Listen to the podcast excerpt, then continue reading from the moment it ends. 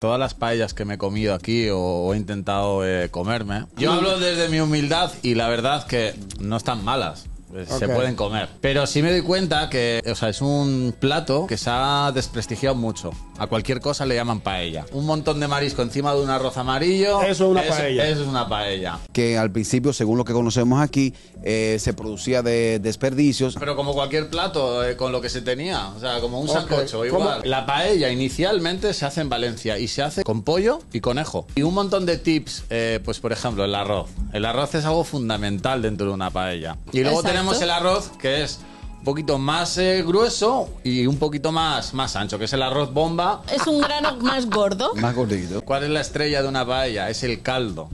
Oh. Hay que trabajar el caldo. La ¿no? salsa madre. Y el sofrito. Entonces, el arroz bomba, su cualidad es que absorbe lo que es todo el jugo del caldo.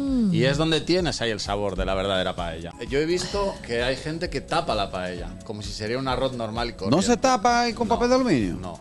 No relajes. ¿Viste? Pero la diferencia entre una paella y un locrio ¿Cuál es, es? los sofritos lleva tomate la paella, siempre tomate triturado, es un, es un producto imprescindible. Hay gente que le gusta con tostones y con su ketchup. Está fuerte Yo he ya. tenido clientes que me han mandado una foto, la paella me ha- te ha quedado increíble y el ketchup estaba por encima. No, pero Ah, ahí te ofenden, tú lo no la- voto. El gusto, el gusto de las 12.